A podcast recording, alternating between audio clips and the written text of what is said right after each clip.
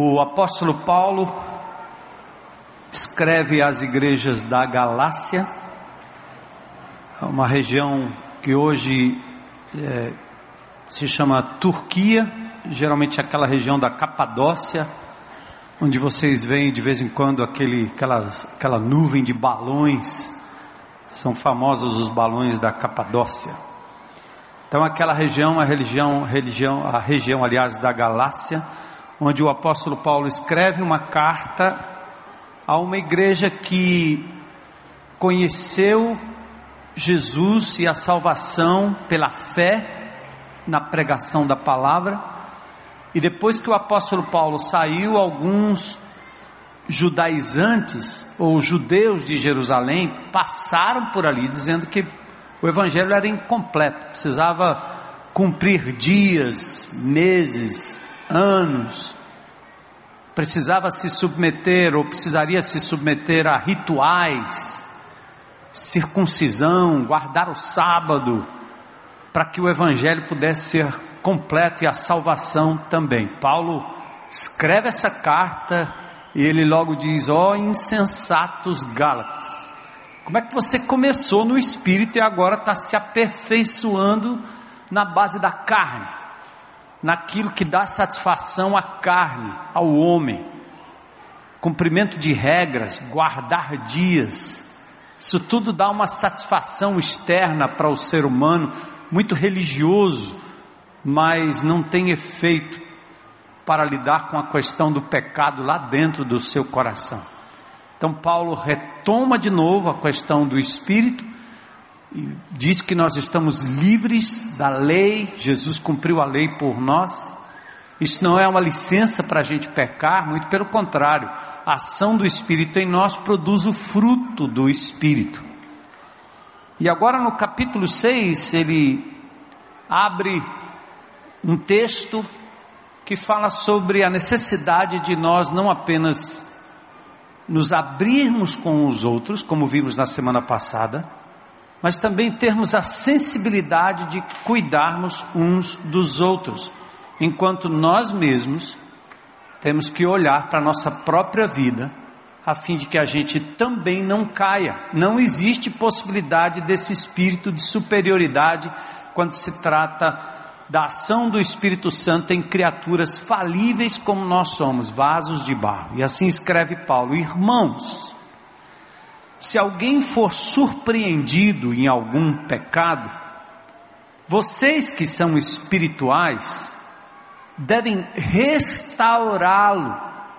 Algumas versões antigas usam a palavra corrigir, que dá uma ideia de pito, né? Ou passar um pito mas a nova versão internacional dá a tradução correta aqui, que tem a ver com a ideia de restaurar, como alguém que com cuidado ajuda a restaurar um membro quebrado do corpo.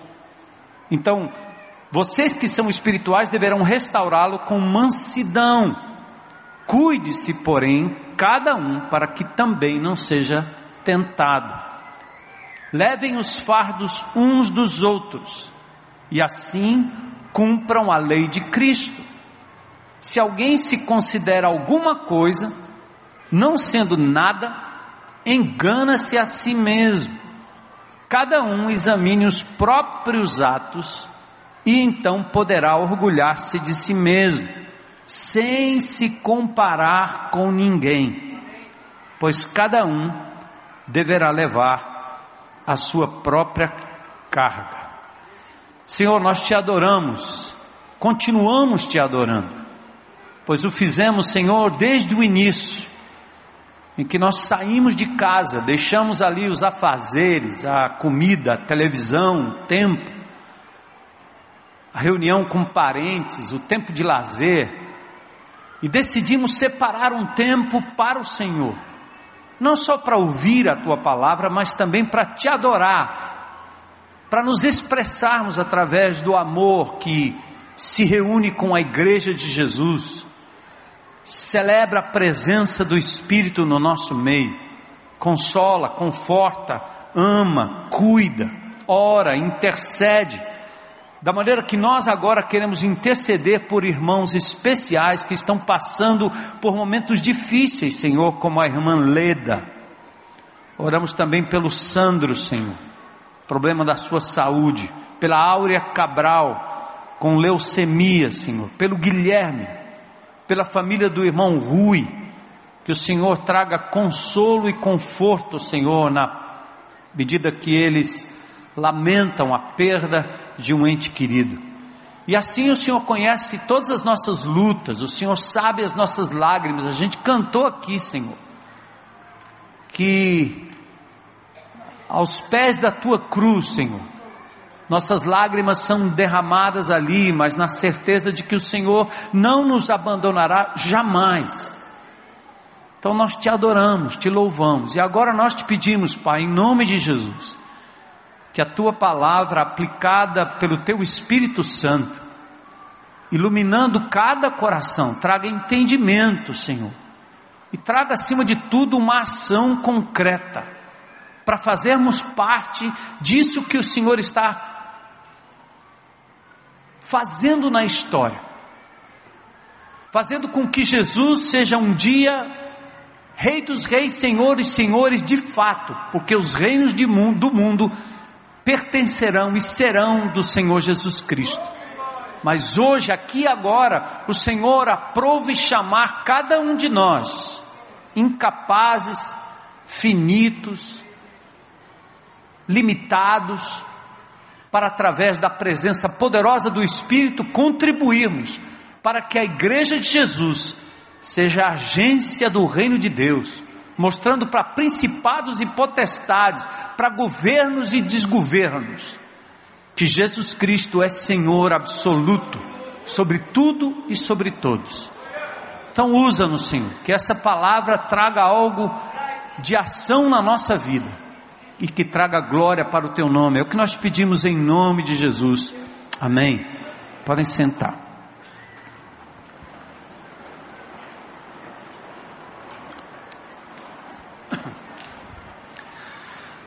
No último domingo nós falamos sobre o perigo da vida solitária.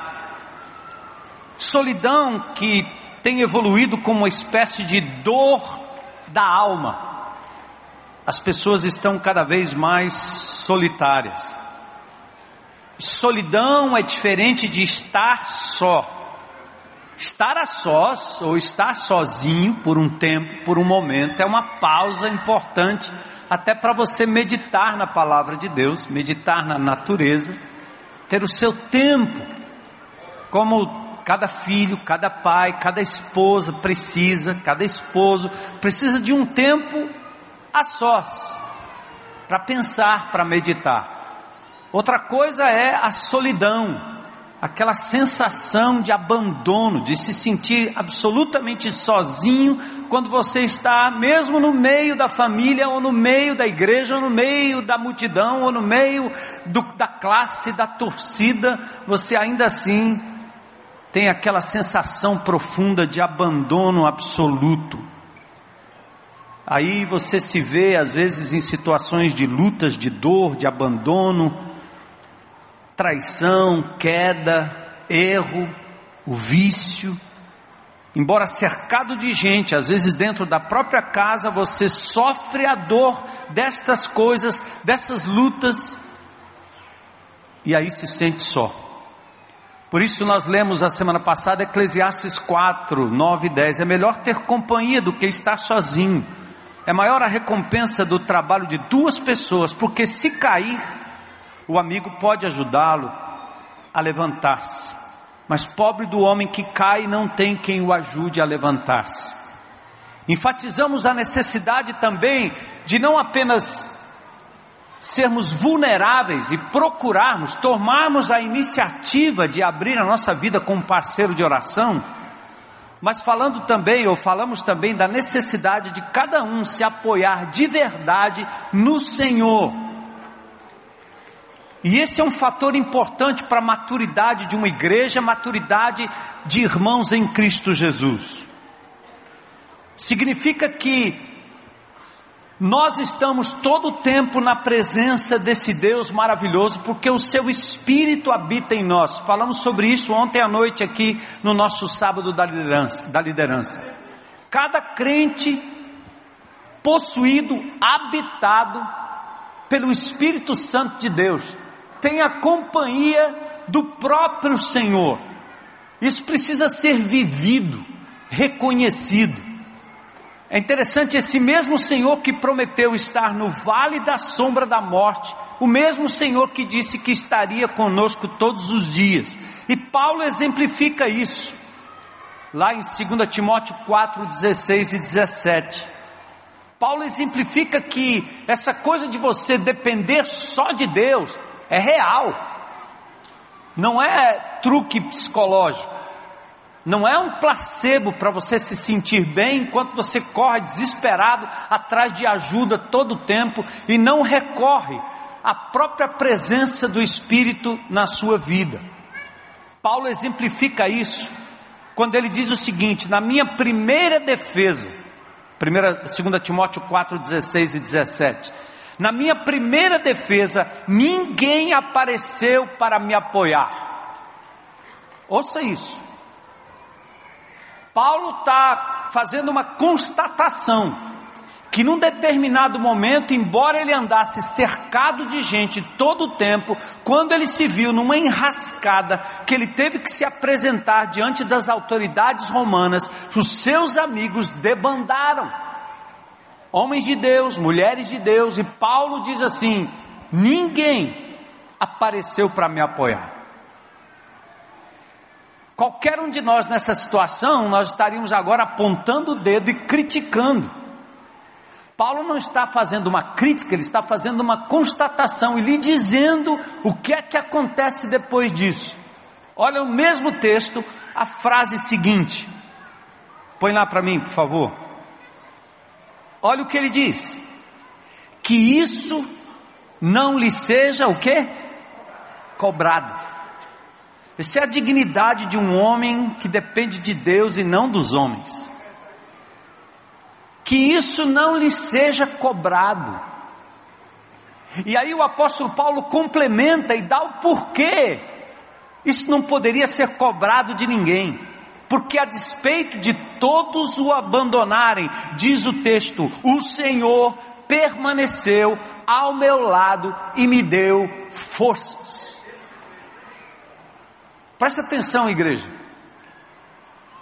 Porque nós começamos a ouvir e ouvimos sempre nas igrejas evangélicas a ciranda do muda para lá, muda para cá, muda para lá, muda para cá.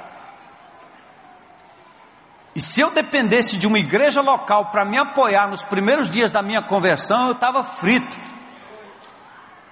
Porque era uma igreja, a despeito de ser pequena, mas uma igreja que não tinha nenhuma dessas práticas e desses princípios que nós temos aprendido acerca do uns aos outros. Em todos os momentos de sufoco, lá no início da minha conversão, eu nem tinha muitos amigos dentro da comunidade. Meus amigos eram descrentes, mas o Senhor esteve comigo todo o tempo. Todo o tempo ele se mostrou real e verdadeiro. Sua palavra, sua presença.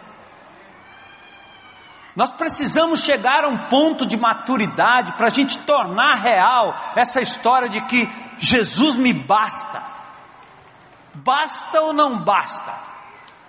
Ele é ou não é suficiente? Seu sangue é ou não é suficiente para a minha salvação? Ou eu tenho que inventar um outro subterfúgio? Não, amados, está na hora da gente amadurecer. É obrigação do irmão estar pronto e prestes para te ajudar, mas você precisa aprender a não lançar isso no rosto de ninguém, nem da igreja, nem da liderança, nem do seu irmão, nem do seu líder, de ninguém, porque o Senhor esteve e está sempre com você todo o tempo. Está na hora. Está na hora de nós, como igreja, pararmos como irmãos, como crentes, como jovens, como adolescentes, pararmos de entrarmos, de entrar nesse jogo de que a minha felicidade, a minha fé, a minha fortaleza, o meu socorro depende de alguém que não Jesus. Ou ele lhe basta, ou nós temos um problema. Você tem um problema. Por isso que Deus disse a Abraão quando o chamou de Ur dos Caldeus: anda na minha presença e ser íntegro, porque vai chegar um momento em que todos estarão contra você. Imagine Jesus. Se Jesus dependesse dos discípulos, todos debandaram.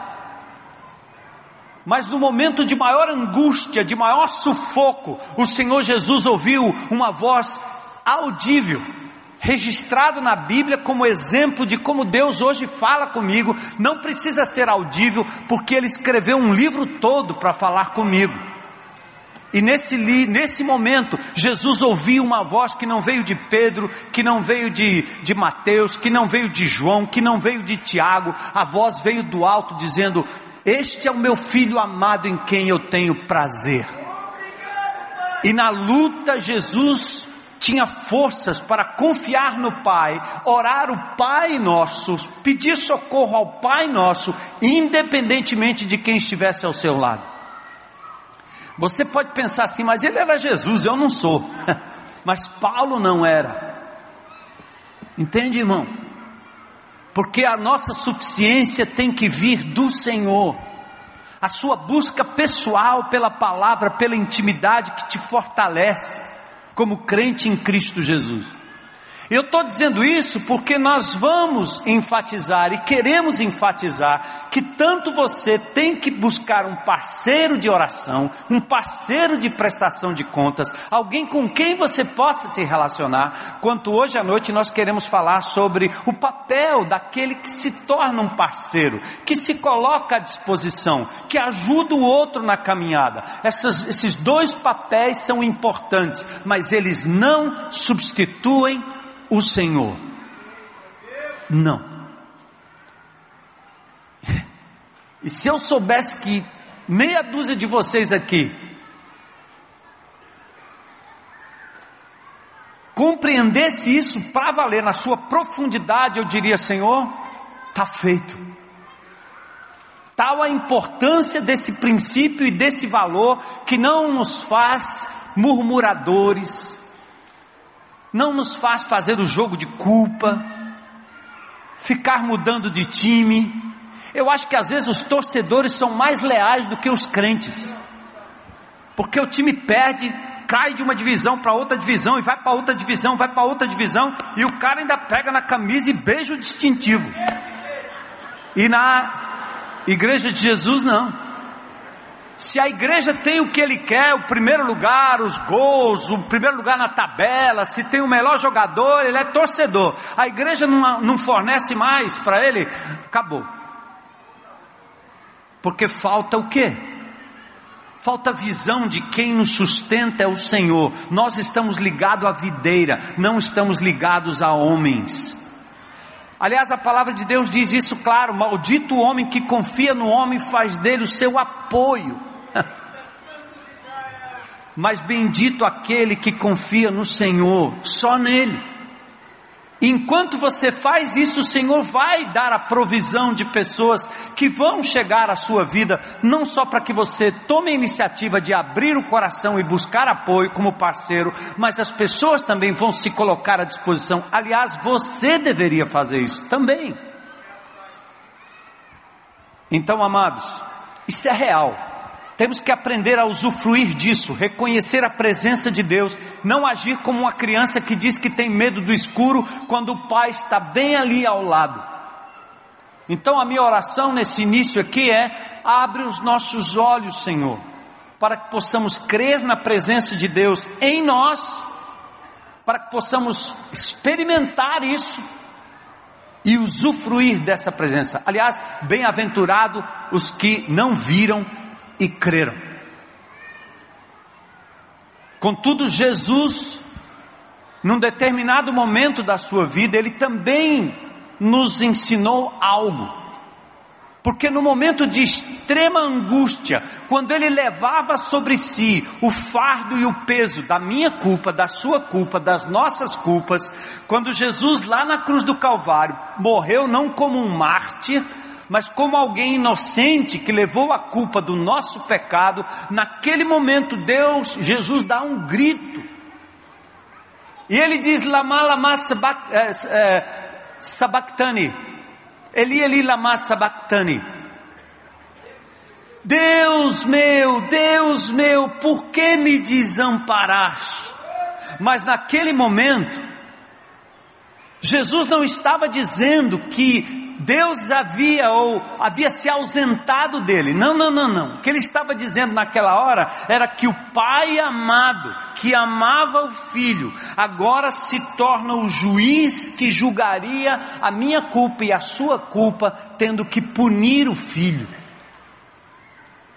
É tanto que Jesus no Getsemane ele disse: se possível, passa de mim esse cálice sem que eu beba. Jesus inocente, sem dever nada, tinha que pagar o peso do meu pecado, a sua culpa, a sua condenação, a minha condenação, a nossa condenação. Então, naquele momento, Jesus, quando ora e grita: Eli, Eli, lama sabachthani, Deus meu, Deus meu, por que me desamparaste? É porque o o Pai amoroso se tornou o justo juiz, tendo que punir as nossas iniquidades no seu Filho, para que nós pudéssemos ser livres, perdoados, isentos totalmente de culpa. Ele nunca perdeu a consciência da presença de Deus. Mas e nós? Nós carregamos nossas próprias mazelas. Jesus carregava a mazela de outros levou sobre si nossas iniquidades, Isaías 53. Mas nós carregamos o nosso próprio fardo, nossos pecados, nossas transgressões, nossos vícios. E por isso, nossas inseguranças e complexos vão nos transformando reféns, e mesmo entendendo que o Espírito de Deus está em nós, a gente ainda se sente sobrecarregado com este mundo que nos aflige, com os nossos próprios erros, com os nossos próprios vícios, com o problema de outros, em casa, no trabalho, na escola, no país, a angústia. E nesse caso, Deus nos socorre pela restauração, pelo poder da palavra. E ele diz que nós temos que nos tornar vulneráveis, confessando uns aos outros nossos fardos, nossos pecados, nossos erros, nossas lutas, nossas indignações. E eu gostaria que vocês certamente eh, tivessem na semana passada saído daqui já procurando um parceiro de prestação de contas. Você quer ser meu parceiro? Eu preciso abrir minha vida de quando em quando. Eu preciso confessar minhas lutas, minhas dificuldades, pedir que você me acompanhe, me dê uma palavra de estímulo ou principalmente me ouça, simplesmente me ouça. Hoje vamos considerar como você se coloca como um parceiro de prestação de contas, se dispondo a ouvir o outro, a estar disponível um braço que ajuda a levantar a mão que se estende em busca de socorro. Ontem à noite já era tarde, e eu estava bem cansado, esses dias ando mais cansado do que o normal. E recebi duas amigas, duas irmãs que vieram lá do Rio Grande do Norte para fazerem um curso aqui. Foram lá para casa. E disseram: Nós estamos aqui para abrir o coração. Estávamos eu e Elo ali e ficamos até passada meia-noite, ouvindo, ouvindo, ouvindo. Aqui e lá uma palavra, um, um conselho, uma opinião, um direcionamento bíblico, mas muito mais deixar que a pessoa abra o coração, abrisse o coração. Oramos juntos e as pessoas saem aliviadas. E a gente fica ali, depois de um tempo, não consegue nem dormir rapidamente, pensando no fardo, pensando na luta, pensando na dificuldade daquela pessoa. Então hoje nós queremos que você considere a possibilidade de também ser um aliviador de fardos. Nós precisamos de alívio porque carregamos fardo. Já ouviu gente dizendo assim: eu não suporto mais, eu não aguento mais. Essa semana eu vi pelo menos umas três ou quatro pessoas dizendo isso na minha frente. Eu não aguento mais. Eu não aguento mais. Você já chegou nesse ponto? Eu já cheguei nesse ponto. De, Paulo diz que desesperou da própria vida. Até a própria natureza, diz Paulo em Romanos 8, geme, geme porque sofre os desmandos da raça humana.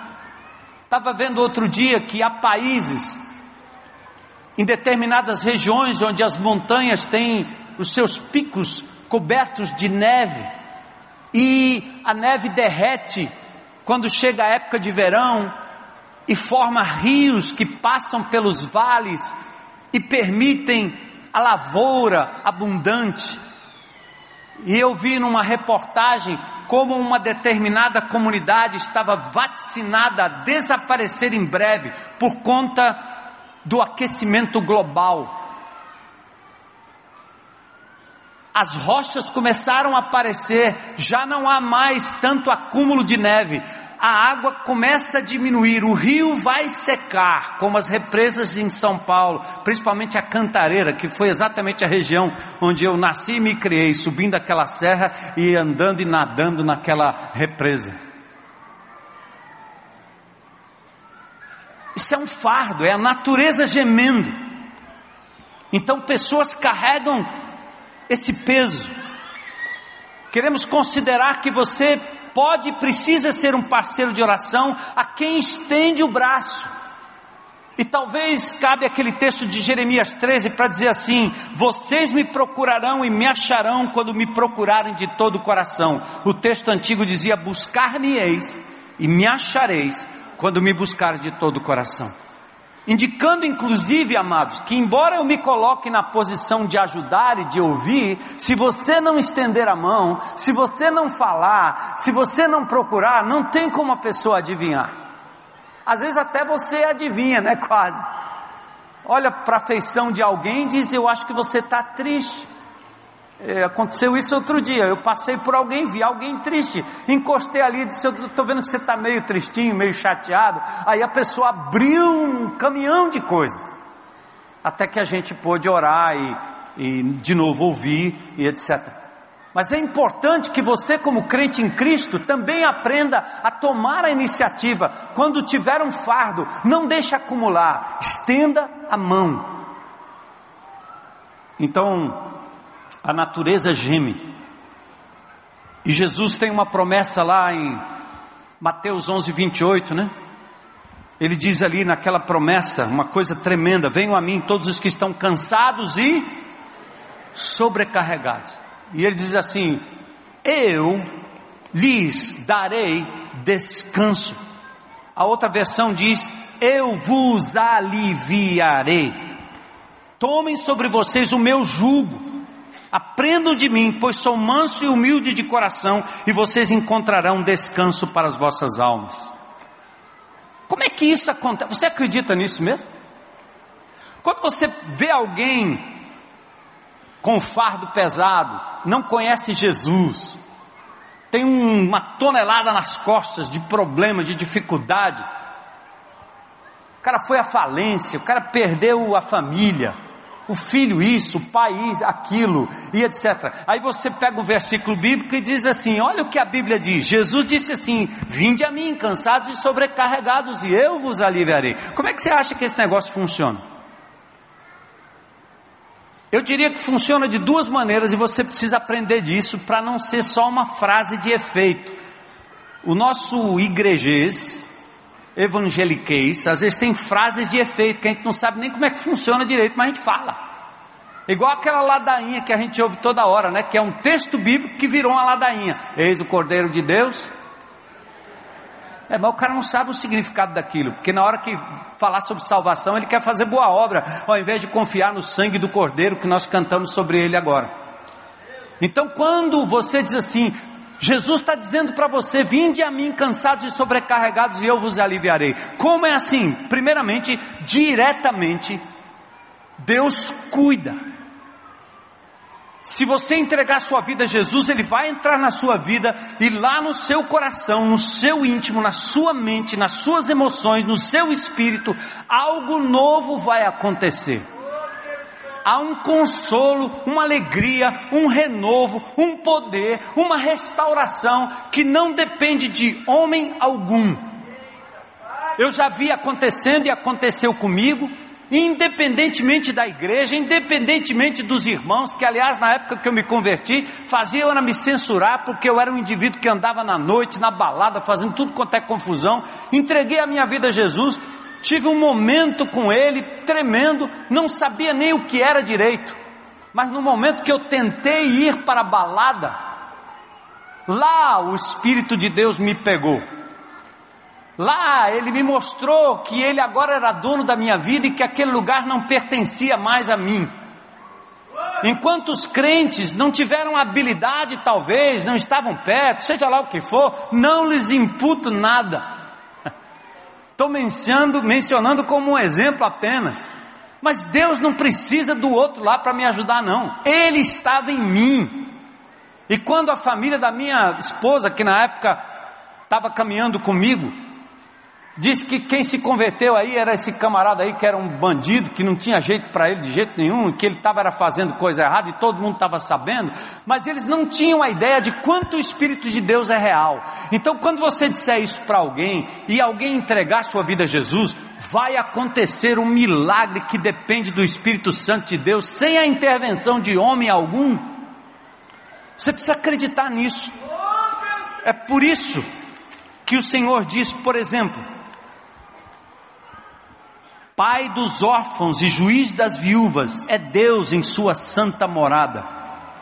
Ele faz com que o solitário viva em família. Então, diretamente, Deus nos adota como filhos, nos enche do seu amor, e à medida que você vai lendo a sua palavra, você vai tendo a confirmação desse amor de Deus. Cada vez que eu lia a Bíblia, eu lia, lia, lia, lia, lia, eu começava a descobrir um Deus que eu não conhecia, pessoal amigo, que me amava, perdoador, misericordioso.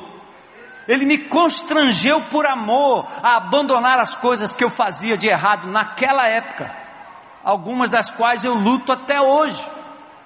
Mas o Senhor me fez abandonar muita coisa, constrangido pelo seu amor. Essa é uma forma. Deus opera diretamente no coração de cada um de nós.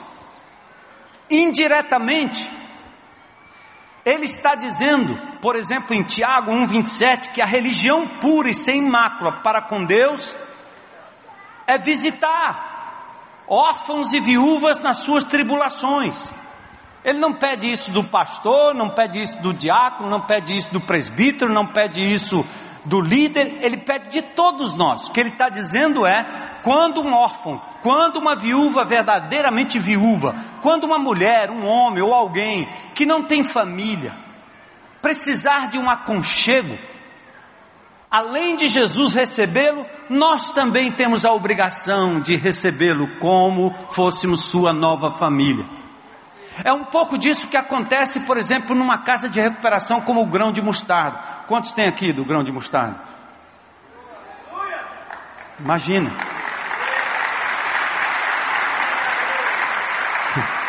Eu fico imaginando quantos de vocês têm sido amados de uma forma especial pelo João, pela Manu, pelos monitores, na é verdade?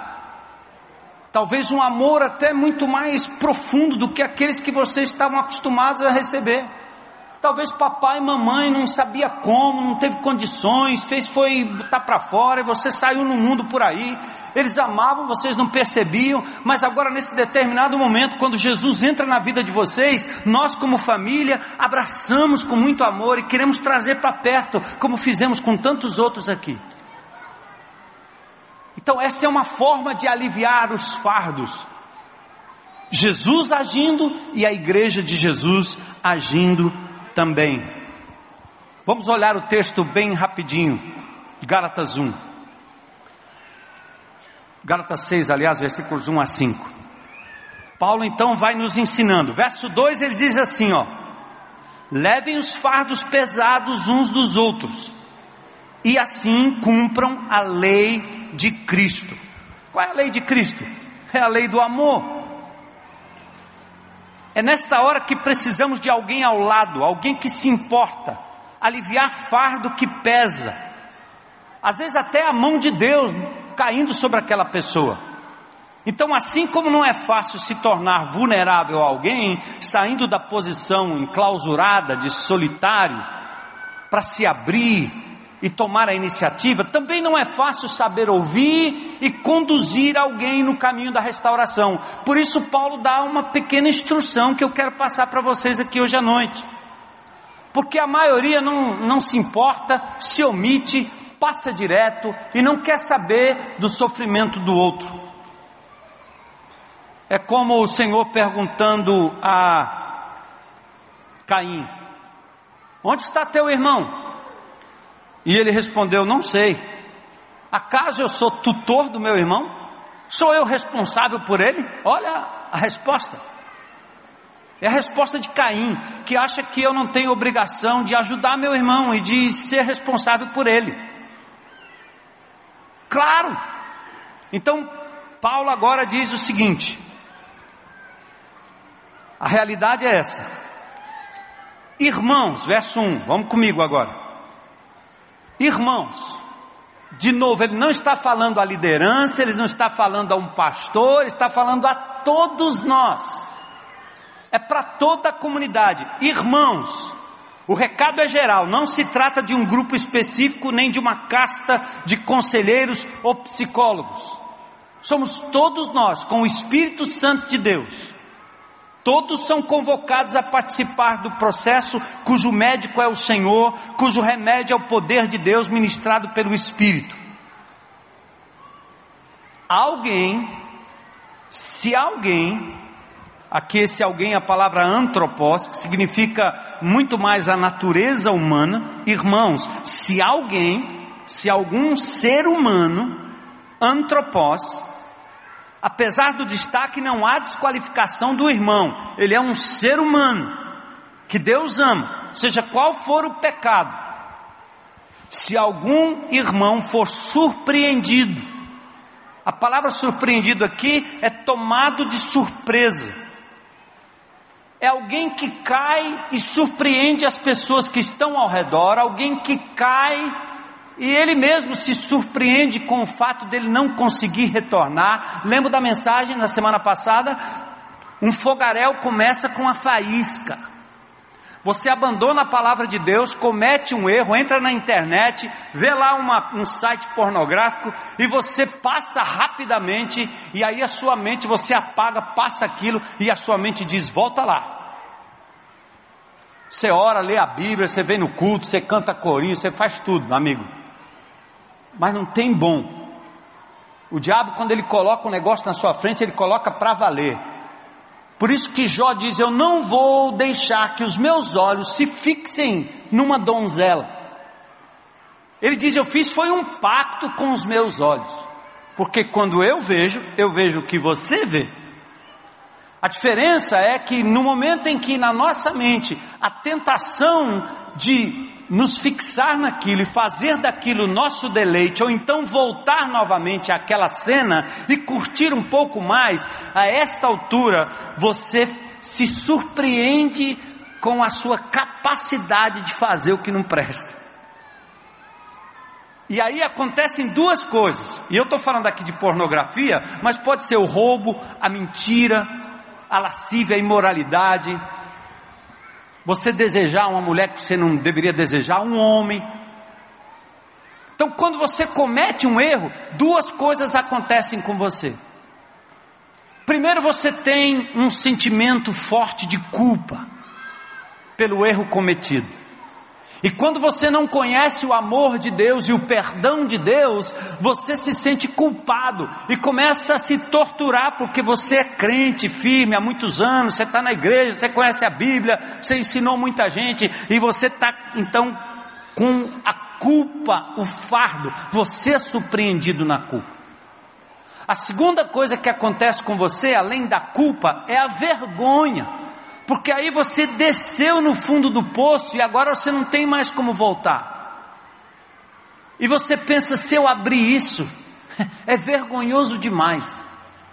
Então o diabo diz: faz o seguinte, já que você não quer revelar, continua curtindo, porque curtir isso que é errado uma vez não é diferente de curtir duas, três, quatro, cinco, seis. E você então entra numa espiral descendente. Por isso Paulo diz: se alguém, algum irmão ou irmã for surpreendido em alguma falta, algum pecado, a palavra grega quer dizer alguém que cai ao lado do alvo, ele erra o alvo. Ao invés de agradar a Deus, ele agrada a si mesmo, ele agrada a sua carne, seu prazer, seu desejo, sua vontade, e ele se torna refém daquilo. Então, se alguém for flagrado, como Pedro foi flagrado pela criada e negou Jesus, ou como Pedro que foi flagrado por Paulo como um hipócrita e ele acabou sendo repreendido por Paulo face a face. Gálatas 2:11. Então, se alguém for surpreendido em algum pecado, qual o pecado? Como é que eu qualifico? É fácil, é só olhar o contexto de Gálatas. Capítulo 5, versos 19 a 21. Prostituição, imoralidade, todo tipo de prática ilícita, impureza, aquilo que é sujo, a mente suja, a imoralidade, a palavra torpe, a palavra suja, palavrão, que parece que é moda, né? Crente também gosta de falar palavrão. Não saia da sua boca nenhuma palavra torpe. Teus lábios devem ser consagrados ao Senhor. Sai fora desse hábito chulo maluco, doente, das pessoas que estão ao seu redor falando palavrão por prazer, porque eles falam para o deleite do inimigo, e você não deve permitir isso. Os membros do seu corpo, Romanos capítulo 6, devem ser entregues ao Senhor como instrumentos de justiça, não como instrumentos de injustiça e de imoralidade. Palavra torpe. Deixa não, irmão. Idolatria, feitiçaria, inimizade, ódio, porfia, ciúmes, iras, discórdias, dissensões, espírito de facção, em casa, no trabalho, na escola, dentro da igreja, gente fazendo grupinho, contra um, contra outro, se reúne para falar mal do líder, para falar mal da igreja, para falar mal do irmão, facção. Está aqui, ó. Invejas, bebedices, glutonarias, se você for flagrado nisso, pessoalmente, estenda a mão, peça socorro e ajuda. E se você, irmão, souber que alguém está nesse estado, diz o texto, se alguém for surpreendido, vós que sois espirituais, pneumaticoi, é a mesma palavra para espírito, espiritualidade ou espirituais. Quem são esses? não são os absolutamente santos, nem absolutamente superiores, porque o texto denuncia isso. O verso 4 no final diz assim: ó, cada um examine os seus próprios atos, então poderá orgulhar-se de si mesmo, sem se comparar com ninguém. A palavra quer dizer aqui, o espiritual é aquele que está sensível ao toque do Espírito vivem no Espírito, andam no Espírito, são guiados pelo Espírito, conforme capítulo 5, 16, 24 e 25. Não se deixam guiar pela carne, não se vangloriam da derrota do irmão. Outra coisa que quando Deus prepara a igreja para um momento especial e que a gente fica assim num, num limbo para saber o que é que vai ser, logo aparecem as histórias. Não, porque aquele irmão é carnal. Aquele irmão também é carnal, outro também é carnal. Esse aqui é carnal. Eu vou fugir daqui. Ele vai embora. Porque ele é o espiritual que agora vai resolver o problema de todo mundo. Ele vai para outra comunidade espiritual e ela vira carnal quando ele chega. Porque não existe no coração dessas pessoas a visão espiritual de que cabe a você restaurar o seu irmão em amor e cuidar dele, e dar o exemplo, e suportar, e não fugir, porque é possível que Deus te chamou com essa missão, de ser sal, de ser luz. Se fosse assim, irmãos, é, nós teríamos que fugir, eu já teria corrido há muito tempo, primeiro de mim mesmo. E depois das pessoas que me cercam, misericórdia. Estes não são aqueles que não têm fardo, presta atenção, porque todos temos os nossos próprios fardos. O homem que se acha livre de fardo, de erro, de luta, de dificuldade, ele não está pronto a pedir nem a oferecer o ombro para dividir as cargas, pois cada um deve levar a sua própria carga.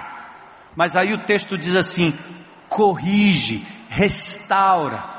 Ah, eu acho que a versão revista e corrigida e revista atualizada diz corrigiu. A palavra correção tem muito essa ideia de puxar a orelha. Acho que nenhuma mãe puxou tanta a orelha do menino como a minha. As orelhas ficaram grandes além da conta. Porque ela me suspendia pela orelha toda hora, toda hora, correção toda hora, toda hora, todo o tempo, todo o tempo. Não é esse papel. Aqui a palavra de Deus está dizendo que o papel é restaurar, restaura, é um termo grego usado para, para alguém que, por exemplo, quebra clavícula. Se alguém quebrar a clavícula, você não pega no braço e puxa. Você vai com muita delicadeza. É por isso que quando uma pessoa cai numa moto, no chão ou coisa parecida, tem que esperar os técnicos chegarem para fazer uma, uma, uma, um tratamento, um cuidado ao remover aquele corpo, para que não haja piora. É aquele zelo, aquela restauração cuidadosa corrige, restauração acontece em vários níveis. Restaura aquele, aquela pessoa com Deus em primeiro lugar. Restaura aquela pessoa consigo mesmo, para ele compreender que é amado de Deus, que pode pedir perdão, que pode esperar no Senhor, que pode eh, orar a Deus, que pode entregar os seus fardos, suas lutas e seu amanhã ao Senhor. E depois também restauração com as pessoas envolvidas. Eu quero sugerir aqui três ou quatro maneiras de você restaurar, corrigir alguém nesse sentido do texto. Primeiro, tratando, identifica alguém surpreendido. Veja se a pessoa dá nome ao seu fardo, à sua luta. Estou preocupado, estou chateado, estou triste, estou enlutado estou desconsolado, estou sem esperança. Deixa a pessoa falar. Ajuda ela a identificar. Se for pecado, dá nome. Faz um inventáriozinho. A segunda coisa é, depois de tratar, identificando, agora você vai amar. Por isso o texto diz: restaura com espírito de brandura. Restaura com espírito de brandura. O amor aqui vai determinar qual é a motivação e de que modo nós vamos tratar o irmão. Tiago 5, 19 e 20 diz: Meus irmãos, se algum entre vós se desviar da verdade e alguém o converter, sabei que aquele que converte o pecador do seu caminho errado salvará da morte a alma dele e cobrirá multidão de pecados.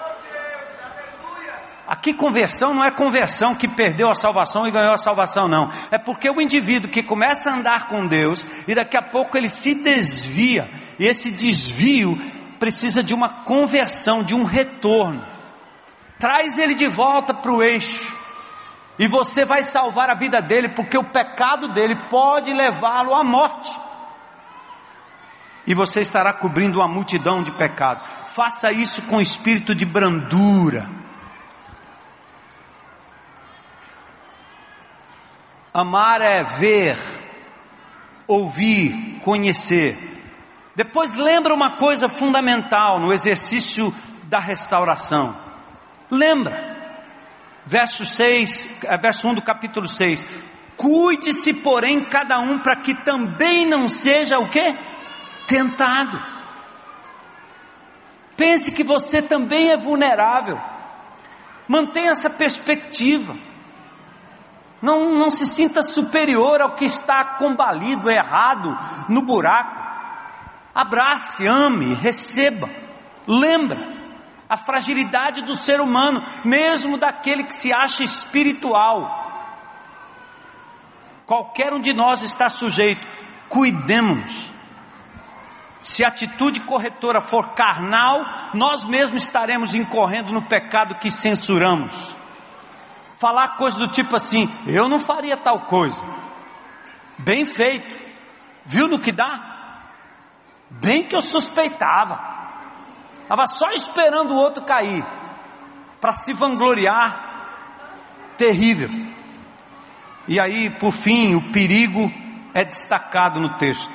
Um parceiro de prestação de contas não deve ser visto como alguém que vai nos limitar, nem nos vigiar, nem ser o nosso guru. Uma das doenças que nós vemos aí, por exemplo, nas igrejas onde alguns grupos acontecem e há uma espécie de discipulado em que o indivíduo engata no outro quase como um dono da vida, esse indivíduo passa a determinar o que o outro vai fazer. Você vai comprar uma geladeira, tem que pedir autorização para o discipulador, para o mestre, para o dono. E o indivíduo se torna um total dependente daquilo. Não, não, não, não, não. Uns aos outros. É partilha mútua. É palavra de Deus. É opinião pessoal que você pode dar. Eu acho que você não deveria comprar, mas isso é uma opinião minha. Você pode dar um conselho dados certos valores e princípios bíblicos, eu lhe aconselho a fazer assim ou assado. Ou então você pode abrir a Bíblia e diz, amigo, aqui está escrito não matar, não mate não. Uma coisa é assim diz o Senhor, outra coisa é um conselho que você dá baseado em princípios e valores bíblicos. E outra coisa é a sua opinião pessoal. E talvez nós tenhamos que ter muito cuidado com essa história do que Deus me falou. Eu tenho dito isso aqui nessa congregação. Deus falou aos pais pelos profetas, através dos profetas, e ultimamente nos falou através do Filho. 66 livros da Bíblia. Deus tem nos falado através dessa palavra. Qualquer pessoa que diga que Deus falou com ela, Gente, eu tenho mais de 40 anos de convertido. Eu nunca ouvi audivelmente Deus me dizendo alguma coisa. O que você tem é uma convicção pessoal. É no momento da oração você tem a confirmação sua de um pensamento, que se esse pensamento está de acordo com a palavra e Deus confirma, você pode dizer sim, isso está confirmado na palavra que o Senhor deu para mim, para você, para todo mundo. Mas nenhum prestador de contas deve ser um guru que sai por aí dizendo: Deus me falou. Como assim? Qual é a garantia? Paulo diz em 1 Tessalonicenses capítulo 5 que quando alguém vem para você dizendo que Deus falou, seja o que for, você deve não desprezar, mas você tem que diacrino, é uma palavra grega que quer dizer julgue todas as coisas e retenha da boca de qualquer pessoa só aquilo que for bom. E tem que ser como Bereano. O Bereano era aquele que conferia nas escrituras se as coisas de fato eram assim.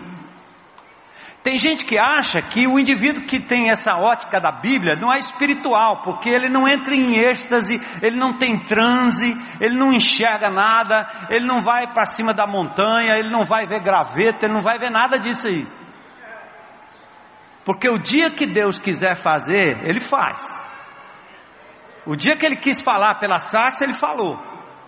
O dia que Ele quis falar no monte lá, Ele falou mas ele nos deixou uma palavra escrita.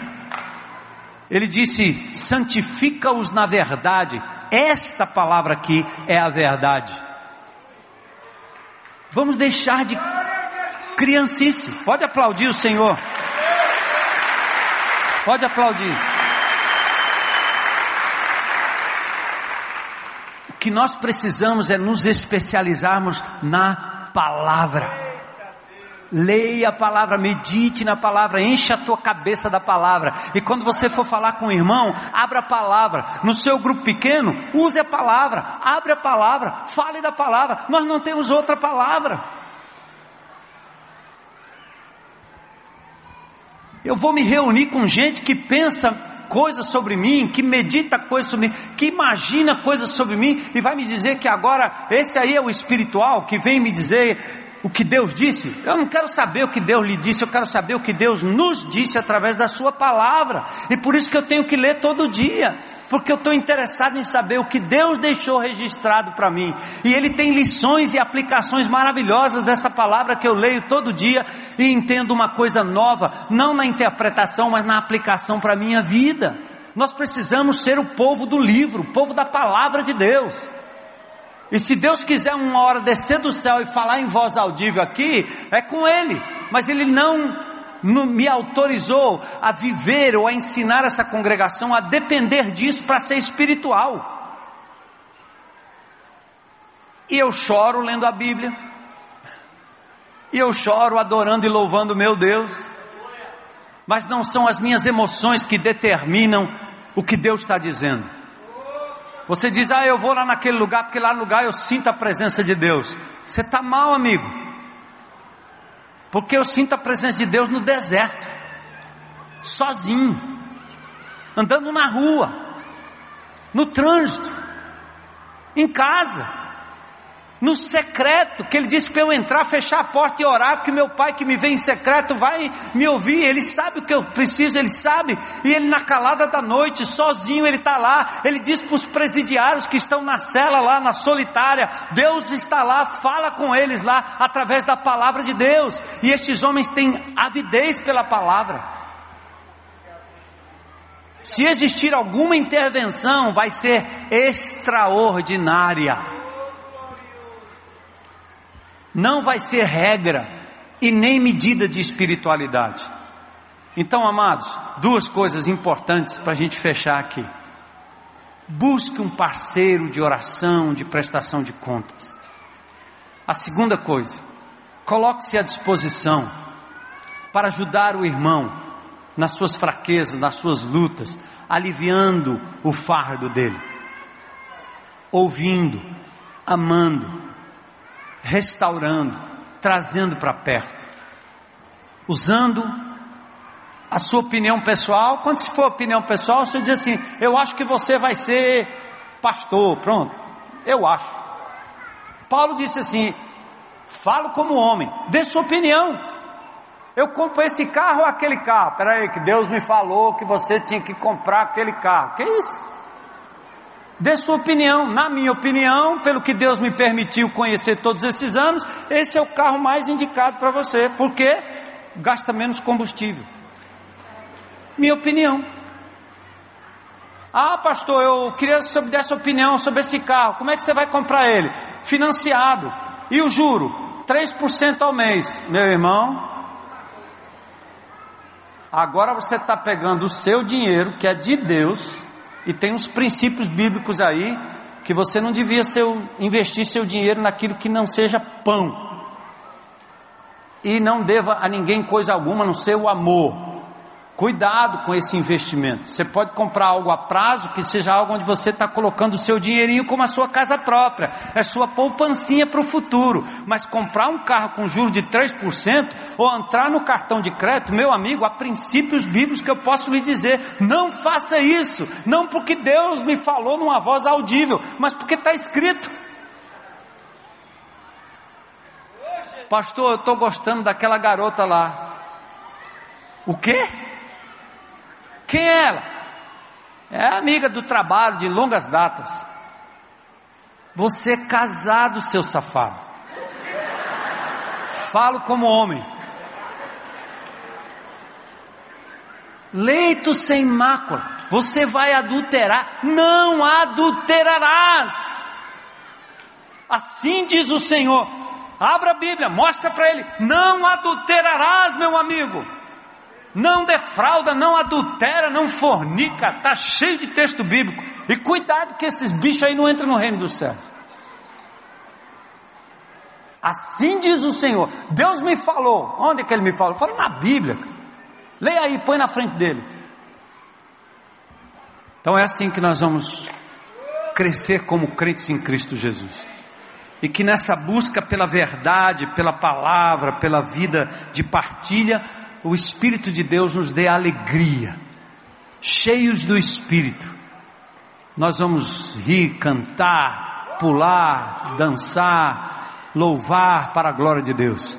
E vamos ver o Senhor nos, nos acompanhando todos os dias, até a consumação dos séculos.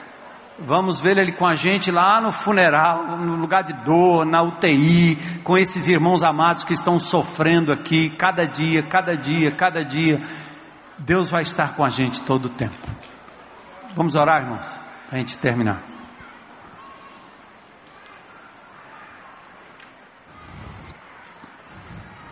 Santo é teu nome, Senhor. Glórias sejam dadas ao teu nome, Jesus.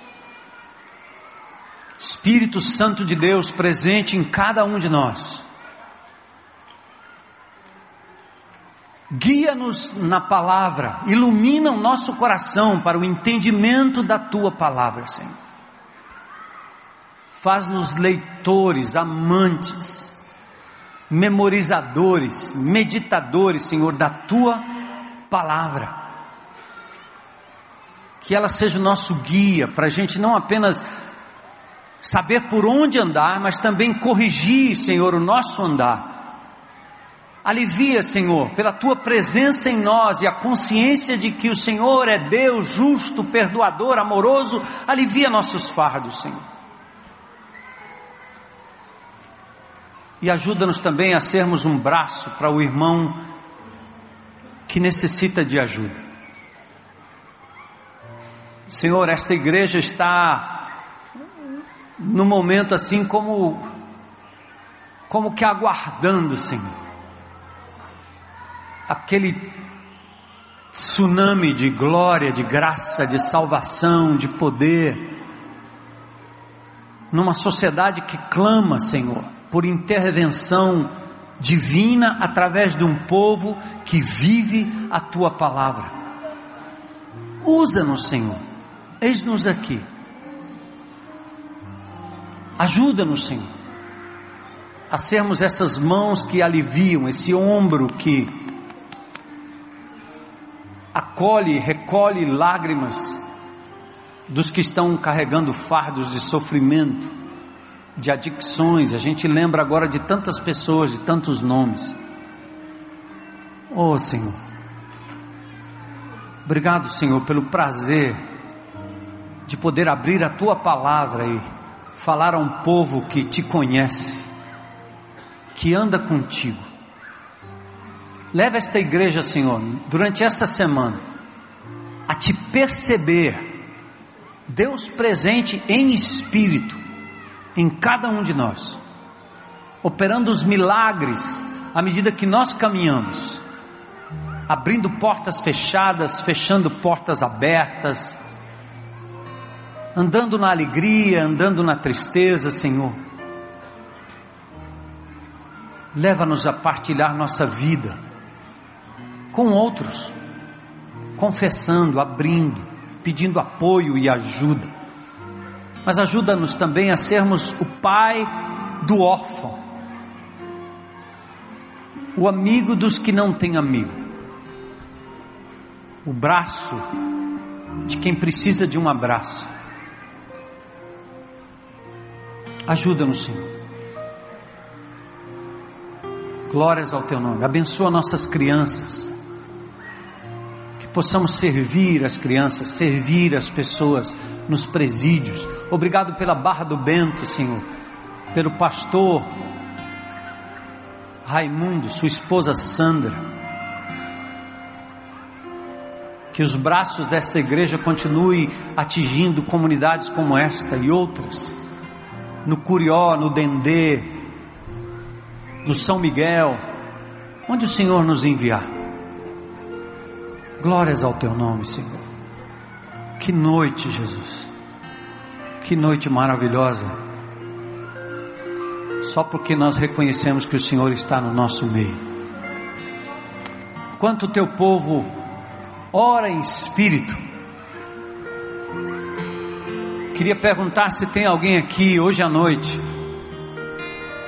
que reconhece Jesus Cristo como Senhor e Salvador e gostaria de hoje à noite estender a mão para dizer: Senhor, acode-me, socorre-me, salva-me, Senhor. Eu me entrego. Glória a Deus. Glória a Deus, glória a Deus, glória a Deus, glória a Deus, glória a Deus, glória a Deus. Tem mais alguém? Levanta sua mão aí. Os irmãos que estão do lado, dá um abraço nessa pessoa, ore com essa pessoa em nome de Jesus. Glória a Deus. Vamos celebrar vidas. Eu não consigo ver tudo daqui, mas você está perto, irmão.